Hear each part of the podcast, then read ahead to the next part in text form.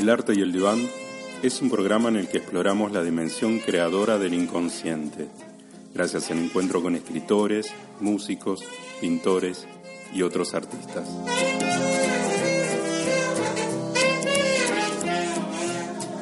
Estamos en un nuevo programa del arte y el diván. Acuérdense que nos pueden encontrar en nuestro portal elarteyeldivan.com, además en las redes, en Facebook, Twitter. Estamos esta vez con alguien muy esperado, ¿no?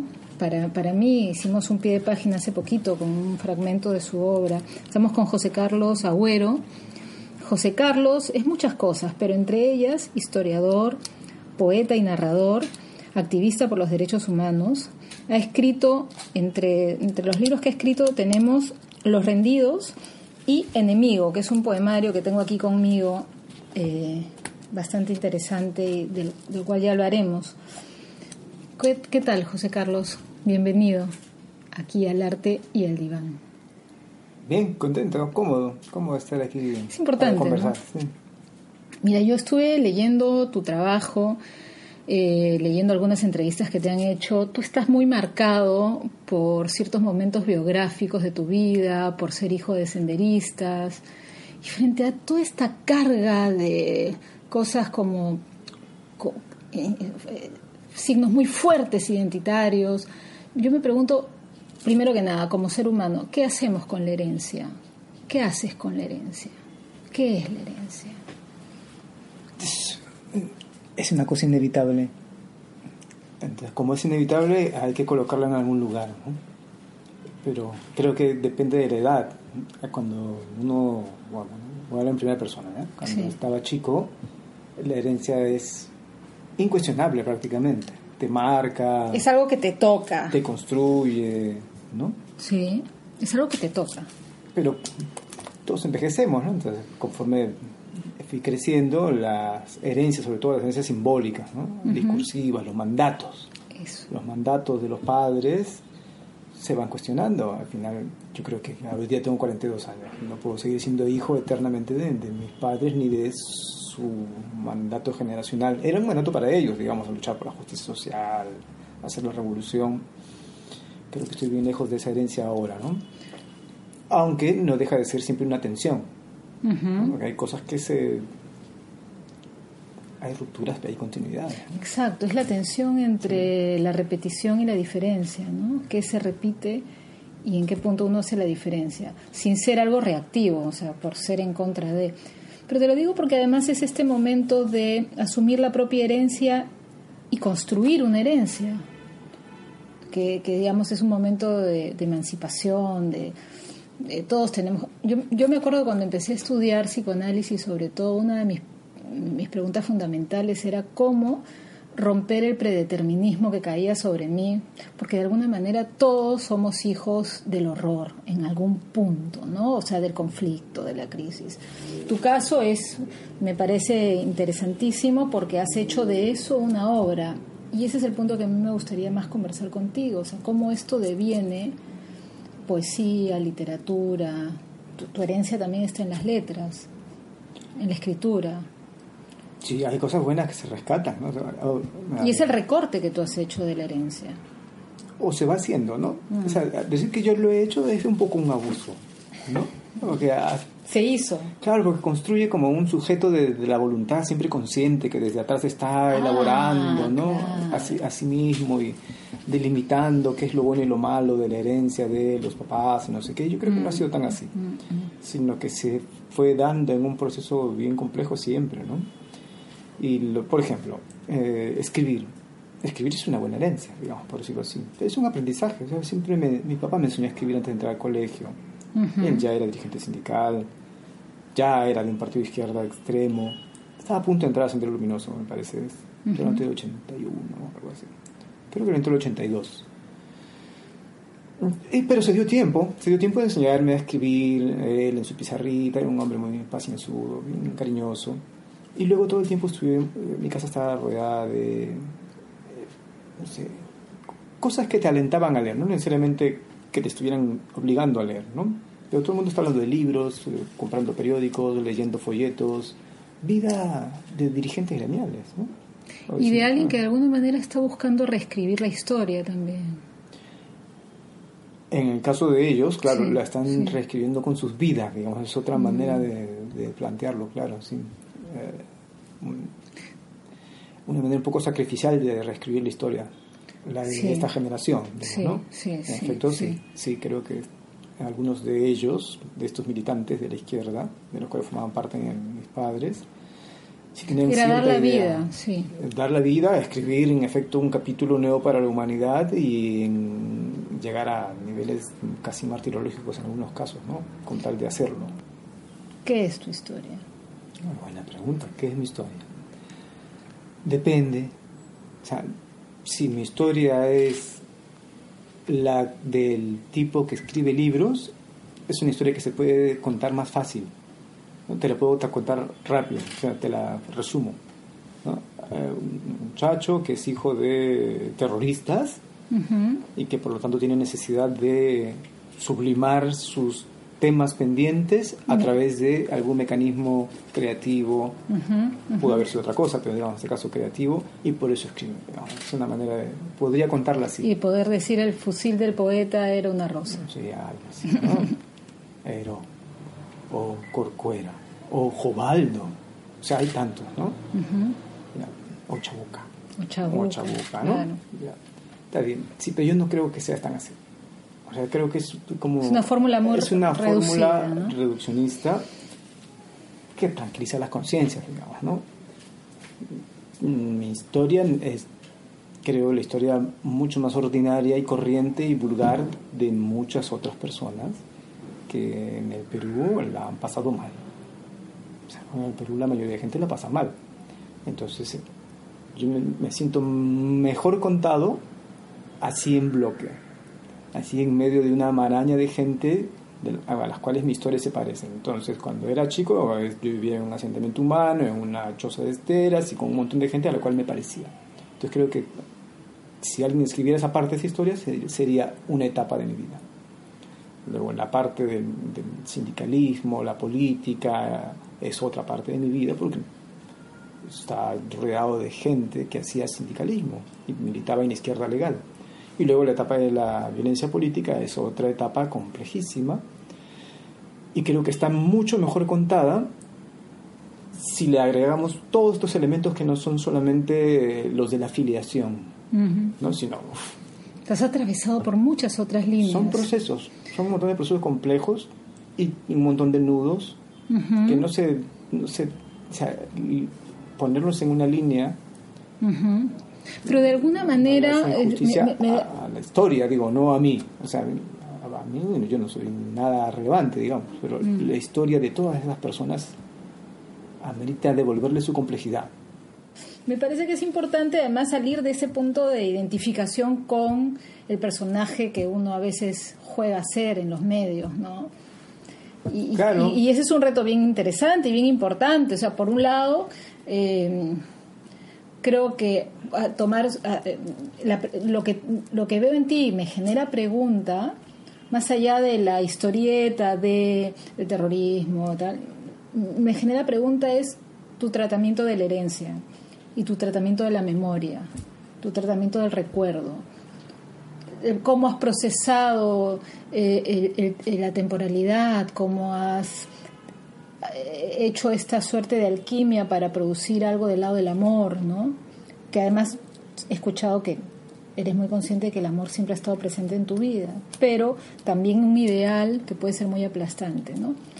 Como imaginario, digamos que el imaginario es tan potente, este imaginario que, que aparece es tan potente que puede anular tu relación con, con otras cosas, ¿no? ¿Qué te parece si leo un fragmentito? Porque vamos a tu letra, quiero interrogar tu letra. Me declaro incapaz de tener este cuerpo denso, sucio, con todo su estorbo muriendo todos los días un día. Por eso ahora que lo queman, celebro estar del otro lado, mirando el milagro de la carne elevándose a ceniza, a salvo y puro, solo algo avergonzado por este hedor, esta grasa que llueve no se parece a la idea que tenía de un ángel ardiendo o a la de su pellejo flotando hacia Dios. Escritura, ¿no? Hay un cuerpo. Y yo diría, ¿qué hacemos con la herencia, uno? ¿Y qué hacemos con la dimensión de horror que habita en el cuerpo? Es el terror de cada uno, que creo que el poeta es el que más se acerca a ese filo, ¿Cuándo empezaste a escribir poesía? De chico, desde chico. Eh, eh, siempre escribía, ¿verdad? Siempre estaba escribiendo, obviamente no publicaba nada, ¿no? porque todo lo que escribía era malo. Pero siempre estaba escribiendo, no es una compulsión. Poesía. Ah, Poesía, prosa, lo que sea, siempre estoy escribiendo sin parar. Mm. El 90%, pero le pasa a todos, creo. No. No sé, a todos los que escriben, ¿no? Digo, de escribir sin parar. También están los que escriben... Más profesionalmente también, ¿no? Uy, pero escritura profesional a mí me asusta. hay buenos escritores profesionales. Porque se vuelven una burocracia... Pueden ser que se domestiquen un poco. Terrible, ¿no? También está este escribir eh, una página en blanco también es escritura, algo así dice Margarita Duras, ¿no? O sea, el momento de quedarse en el, en el, agujero, de, no encontrar sentido, de no encontrar verbo que dé cuenta, también puede ser una escritura, una escritura al borde del vacío. Entonces, quizá la compulsión sería una manera de, de bordear algo imposible de decir y eso de maravilloso tiene a mi modo de ver la poesía con la que yo me vinculo que la encuentro muy muy cercana a tu escritura no o sea esta experiencia que tú dices compulsiva de escribir como una necesidad de, de, con palabras poder bordear aquello que no tiene palabras y lo que no tiene palabras es el horror el horror para todos o sea ¿qué es un ataque de pánico? si no lo has vivido es difícil transmitirlo, ¿no? Difícil contarlo. Para mí, eh, cuando escribo, sin, para no idealizar tanto la escritura tampoco, ¿no? Es, es porque no me queda hacer otra cosa tampoco. Mm. O sea, ¿cuántas cosas se pueden hacer en la vida? O sea, en la vida ya, trabajas, ¿no? Tienes cosas que hacer, estás ocupado, sales, haces deporte, bueno, estás ocupado siempre por lo menos así ha sido en mi vida, ¿no? he tenido que ganarme la vida, pero estás pensando. O sea, una parte de tu vida es eh, la manutención, la, que tu cuerpo siga existiendo. Pero tú me te estás dando vueltas a todos los dilemas que han ido, que la historia, tu historia, todo lo que habíamos hablado al inicio, te han ido sembrando, ¿no? como preguntas, como dilemas, como interrogantes. Puedes nunca enfrentarlos, mm. o pues si tienes suerte, y por eso creo que algunos tenemos esa suerte, ese privilegio que no tienen los demás, de encontrar una manera de lidiar con esas preguntas. Ya, para mí, yo creo que la compulsión, como lo he dicho, de escribir es porque siempre he tenido preguntas que hacer. Entonces esas preguntas las estoy dando siempre. Las estoy enfrentando, escribiendo, escribiendo y corrigiendo. Porque es, corregir es como castigar lo, lo primero que escribiste. ¿no? Escribiste una cosa, una, pulsión que soltaste y corregir es, es corregir en el estricto sentido de la palabra disciplinario puede ser ¿no? entonces esto no es esto es, puede ser así esto puede ser así no en un sentido estético que me importa poco la verdad o sea no es que lo exprese por completo pero me importa muy poco en relación a el sentido pero la poesía rompe con el sentido. Yo no creo. ¿No? Para mí no. Para mí no es una búsqueda, puede ser desesperada de sentido más bien. ¿no? Lo que pasa es que las palabras no ayudan. Las palabras lamentablemente están construidas de tal manera, el lenguaje, la gramática, que, más bien te, te, traba para encontrar sentidos más profundos, ¿no? Entonces no sabes qué hacer. Eso es lo que me pasa a mí, en todo caso. No sé qué hacer, no sé cómo decir las cosas para que no sean simplemente o pueriles o retóricas. O Uy, pero eso es una exigencia, es un mandato muy grande, de profundidad. Pero si no, ¿para qué vamos a escribir? O sea, imagínate escribir un poemario Pero ¿por qué esa necesidad de, la de que las cosas sean útiles? Ya se verá a posteriori, ¿no? ¿Para qué? No tengo la menor idea, pero quizá más adelante la encuentre. Es que ahí está el tema del sentido, el sentido como un punto que se otorga a posteriori. O sea, de acá un tiempo dirás, ah, mira, por esto escribí, ¿no? Pero alguna búsqueda tiene que haber. Sí, o, pero está en tu pregunta. Sí. La pregunta es la que hace la búsqueda. Sí, estoy de acuerdo. Estoy de acuerdo. ¿no? La pregunta es quizás lo más importante, porque la pregunta o, además dispara quizá a sentidos que no podías haber previsto, ¿no? O, o abre rutas de interpretación que Dios sabe quién algún día cazará en el futuro. ¿no? Las preguntas, digamos, son más intuitivas.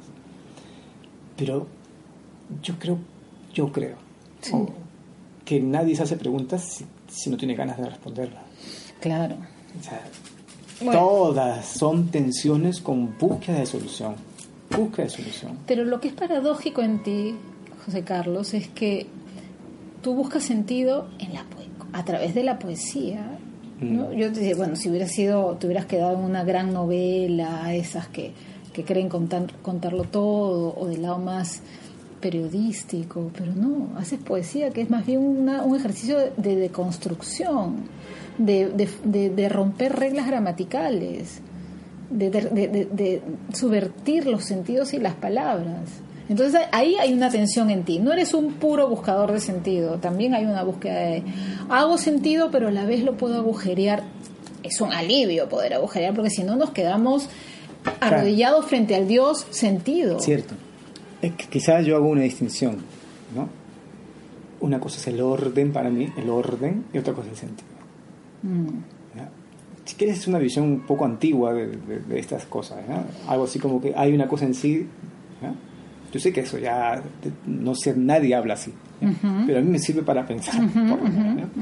Entonces, hay un orden. El orden, el orden es lo que tenemos que desestabilizar. El orden, las cosas como son, ¿no? los sentidos comunes, los pactos de realidad, ¿no? los pactos de verosimilitud, los acuerdos de poder, ¿no? Claro. Todas esas ese es el orden. Mm. El sentido es lo que podría estar detrás de el orden. Pero hay un detrás. Hay un detrás, por eso Metafísico el Exacto. Hay un detrás, hay un, un rostro auténtico, Hay un una cosa en sí detrás de la cosa. Hay un Dios. No sé si hay un Dios. Bueno, digo, estoy hablando eh, como posición, ¿no? Sí. Hay un rostro auténtico detrás de las cosas, Sí. ¿no? Detrás de tu rostro, o sea, yo veo tu máscara. Detrás Sí. hay un rostro. Detrás de las cosas está la espalda de las cosas. Yo soy Claro. kantiano. Hay una cosa en sí. Hay una cosa Hay que en sí. Hay que pelar el orden. El Pero no orden se nos llega permite. a eso. Nos- pero todo Pero es la está- atención, pero está, exactamente. ya, ya. Por eso entonces Claro. la intención es esa y el lenguaje es la primera, la primera Eres un hombre, eres del un, orden. eres un hombre de fe. Soy un hombre de fe, creo. no sé. Obviamente con las tensiones Sí. intrínsecas a la fe, ¿no? Pues, Pero ¿No crees tú que justamente mira, nuestro lenguaje es... eh, Eso es lo paradójico de nuestro lenguaje. Mm. Es la primera trinchera del orden, porque no puedes dejar de usarlo, aún para criticar o aún para desestabilizar, pero es lo único que tienes. Y al mismo tiempo, es al mismo tiempo que es la el primer soldado de el orden, aunque sea el orden cruel, ¿no? Lamenta- y esa es la paradoja, ¿no? No tienes ninguna otra manera de intervenirlo o suspender por un momento ese orden que no sea usando palabras. claro. Entonces, ahí es la poesía. Ahí la poesía y ahí también su fracaso.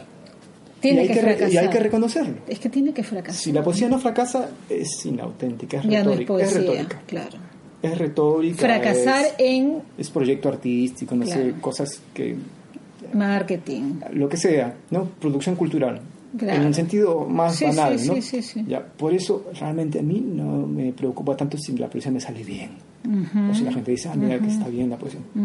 Puede ser mal, puede ser terriblemente mala, pero quizá en algunos libros, aunque la poesía tú digas, bueno, la factura no es la que pudo ser, le faltó un corrector, le faltó un editor.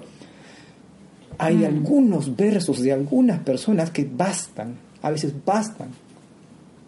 Yo no estoy esperando que nadie escriba una gran obra, la verdad. No, No, yo creo en la obra No. en minúsculas. Sí, exactamente. Sí, no, la gran obra. De- ah, sí, claro. Pero es autoritaria la gran La obra. gran obra es autoritaria, la, la gran obra también es otro orden. Claro. Es un poema viejo que yo escribí una vez, nunca me acuerdo de mis poemas, pero me acuerdo de este porque era, era viejo y era chico. ¿no? yo siempre decía, eh, detrás de un orden siempre hay otro orden. Entonces, por más que pienses que... No te escapas. Es, tú creíste que habías desestabilizado algo, la verdad es que tu desorden es otro. Orden. ¿ya? Es infinita la Pero hay un orden, pero no todo es ese orden. O sea, quizá recortarlo un poco. Eh, Podemos suspender por Suspenderlo. Hacer como cortocircuitos. Claro. Para que se note, por lo menos para que se note que es un orden. Es algo así como acto de develamiento. Claro. Como para desenmascarar. Claro. Claro, de alguna en psicoanálisis diríamos que es una manera de descompletar a un amo. Y bueno, e, efectivamente el lenguaje tiene algo de eso, es un amo también, porque no podemos escapar de él, pero a la vez puede ser una herramienta en tanto poético de subversión o de descompletar el orden del sentido, el orden gramatical en algunos puntos, ¿no? Eh, entonces tenemos estos dos, dos ejes, el sentido en, en relación al lenguaje y el tiempo, que también es un amo ¿no? O sea, en la temporalidad, estamos de cara a dos eh, órdenes muy severos, el lenguaje y el tiempo. Y el cuerpo. Y el cuerpo, claro, pero es que el cuerpo es tiempo. Ya, sí. para mí el cuerpo es... Si, si me preguntaras la, pregunta típica que sé que no me vas a hacer de y, más o menos por dónde van tus temas, yo diría, también tendría una respuesta típica. Ah, mi tema es el cuerpo. Mm mi tema además no solo es el cuerpo, sino es el cuerpo y cómo el cuerpo con la violencia se convierte en la materia prima de la humanidad. ¿El cuerpo? Sí, es la materia prima de nuestro, mundo cruel. Es la materia prima con la cual construimos lo que sea. El cuerpo es materia prima. Sí. sí, pero no es intención. ¿No es intención? No es intención lo que me dices. ¿Cómo me parece. Porque por un lado aparece el cuerpo como desecho, mm. como materia prima, como estos restos que quedan después de todas las operaciones de control, pero luego hay algo en ese cuerpo que muestra un brillo en algún punto, en el cuerpo del lenguaje, porque el lenguaje también hace cuerpo, ¿no? Estamos hablando de ese cuerpo, no del cuerpo en el sentido de organismo, ¿no? Porque somos un cuerpo atravesado por el lenguaje. Si no, no, eso es lo que nos constituye como sujetos de lenguaje, ¿no? Pero hay que traer al cuerpo, a ese, ese cuerpo orgánico, físico, que se deteriora, sí, que sustituimos con el lenguaje, digamos, con esta ilusión de que podemos sustituirlo, creo, es el que hay que traer, creo yo. Con toda su... La materialidad. La materialidad. Pero ¿por qué haces un dualismo? Porque creo que es obvio. ¿Por qué sustituir? Ese cuerpo material que envejece, ese, cuerpo está atravesado por el lenguaje. Está atravesado, sí. Lo que pasa es que en determinados momentos de la historia, e, e, ese velo del lenguaje a veces es más eficaz y a veces se, rasga y uno queda mucho más a la intemperie y mucho más al desnudo como pura carne desprovista de, del velo simbólico del lenguaje. Y ahí sí nos abandona la poesía un poco y quedamos desnudos, pero en el sentido que tú dices, no desnudo en el sentido erótico, sino desnudo como, como un pedazo de carne sin nombre, ¿no? ¿Sabes que creo que, creo, ¿no? Que hemos ido generando demasiadas mediaciones, demasiadas mm, mm. mediaciones, o sea, mucho intermediario entre realidades como bien básicas, tipo todos nos matamos entre todos y los próximos se matan entre todos todo el tiempo y la modernidad es cruel. O sea, constataciones que deberían ser medio obvias, pero no lo son. Entonces, asumimos que la modernidad no es cruel, digamos, para utilizar los términos, un término que está un poco de moda ahorita, ¿no? Y pensamos que, digamos, las guerras, los genocidios, las masacres son como excepciones y singularidades, ¿no? Exacto. Entonces construimos nuestro ordenamiento jurídico, nuestras normas de convivencia, nuestras instituciones democráticas, en función de pensar de que esas cosas son actos accidentales, ¿no? accidentes en, la historia. Mm. Pero no es cierto. o sea, la verdad es que no es cierto. Está en la matriz de la modernidad la dominación, el abuso, la explotación, el patriarcado. O sea, es una construcción totalmente brutal, mm. constante, que hace de los cuerpos siempre un instrumento para su reproducción. en ese entramado, para construir nuestra manera de entender la realidad hoy, ese orden del cual estamos hablando, ¿no? de la cual forma parte también su producción cultural, los cuerpos cada vez van quedando más lejos. Eso es lo que yo quiero, lo que te intentaba mencionar, quizá mal, ¿no?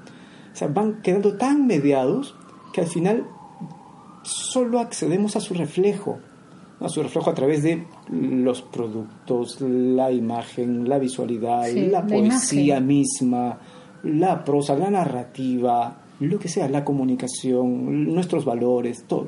Y el cuerpo, el cuerpo que es el sustento de la existencia y de la inexistencia, pasa a ser algo así como esa cosa que está implícita allá, pero que no queremos traer nunca realmente y ponerlo en juego ahí delante de todos, o sea, como tirar el cadáver encima de la mesa y decir, ¿saben qué? Dejemos de hablar de tanta vaina sobre esto, sobre la piel, la ceniza y no sé qué, como yo escribo a veces también.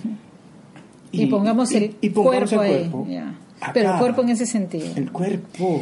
Ya, pero ese cuerpo no se trae ni con poesía, ni con imágenes, ni con... Justamente. ¿Se trae con qué? No sé, pues. Pero, mira, yo me lanzaría a decir que ese cuerpo en lacaniano sería lo real del cuerpo, o sea, no hay nada simbólico ni, ni imaginario que vele. La cosa. Es eso, eso a través de un acto. Y ese acto siempre es sustitutorio. Por eso para mí, para mí, siempre, aunque nuestra intención sea la más crítica, libertaria, autónoma, independiente, disruptiva, siempre va a haber un acto de traición en la escritura. Mm. Siempre. Sí. Entonces, es, por eso es una paradoja. Sí, sí, sí. Pero bueno, por lo menos podemos ser conscientes de la paradoja y no jugar a ser snobs. Claro que sí. Claro, es, el lenguaje miente. Siempre. Pero es la tensión en verdad mentira, ¿no? No, no hay otra manera de acceder a ella, la verdad incompleta, ¿no? pero por lo menos podemos dejar de fingir que el cuerpo de millones de personas no están tirados allí. Mm. O sea, a mí me, perturba. O sea, me, perturba que todos fijamos que no estamos rodeados de cuerpos por todos lados. O sea, que nuestra modernidad está construida sobre la base de millones de cuerpos en mm. todo el mundo. Es mm. como si tú levantaras una pared, una pared, una pista, un cualquier mueble. Es, no es metáfora. No, no, no. No, no es metáfora es como si estuviéramos realmente en medio de una arqueología moderna llena de cuerpos recientes mm. en el planeta. No es el Perú nomás. Mm. O sea, no es, no es pensar en el Perú y el conflicto armado interno, no es todos lados. Exacto. Exacto, no, tiene que ver con Sendero Luminoso. No, no, es eso. Es nuestra condición. Exactamente. Ya. Y en eso consistimos. Pero no queremos, no queremos hablar de eso. Queremos hablar. Bueno, es que estás hablándome del insoportable. pero algo hay que hacer con eso. Pero ese es el orden. Y, saber que está, ¿no? No, no puedes hacer mucho, pero es ubicar que eso, la cosa, eso, está. Mm. Ah, me eh, acuerdo de mi primer poemario, yo sí. vivía perturbado por ese día. Es un fracaso, yo sé que nos lleva a, a un punto en que no hay manera de resolverlo había estado, estaba tan acostumbrado a leer el corpus de la poesía vinculada a, derechos humanos, a guerra también. Hay muy buena, hay muy buena, pero hay toda otra que más bien tiene que ver con casi una moda, ¿no? Ya mira, que bacán, ¿no? Sí, el duelo, no sé qué, el duelo permanente, la espera y un montón de, imágenes que son, sí, son sugestivas, pero, en fin, no, mm, me acaban molestando. Porque decía, mira, ¿saben qué? En realidad, esto a alguien le dolió, en la vida real le dolió mm, a alguien, o sea, mm. le dolió. Mm. No, es que eso es eh, una hoja cayendo y oscureciendo la visión de alguien, ¿no? No, no. Es un romántico, ¿no? Le dolió, le ardió en la piel. O sea, a alguien que lo cortaron debe haberle dolido mucho. ¿Cómo? O sea, cómo dejamos de jugar con las palabras e intentamos trasladar esa experiencia sin traicionarla por lo menos tanto. Tanto. ¿Cómo hacemos que realmente... Yo sé que no se puede, sé que no se puede, pero, pero, por pero plantearlo como pero ese imposible tiene que estar en el horizonte.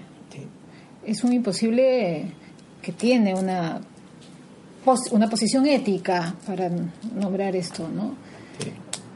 Y, y, plantear esto que, que, es conmovedor, ¿no? O sea, esto que nombras de los cuerpos, sin entrar a lo sacrificial tampoco.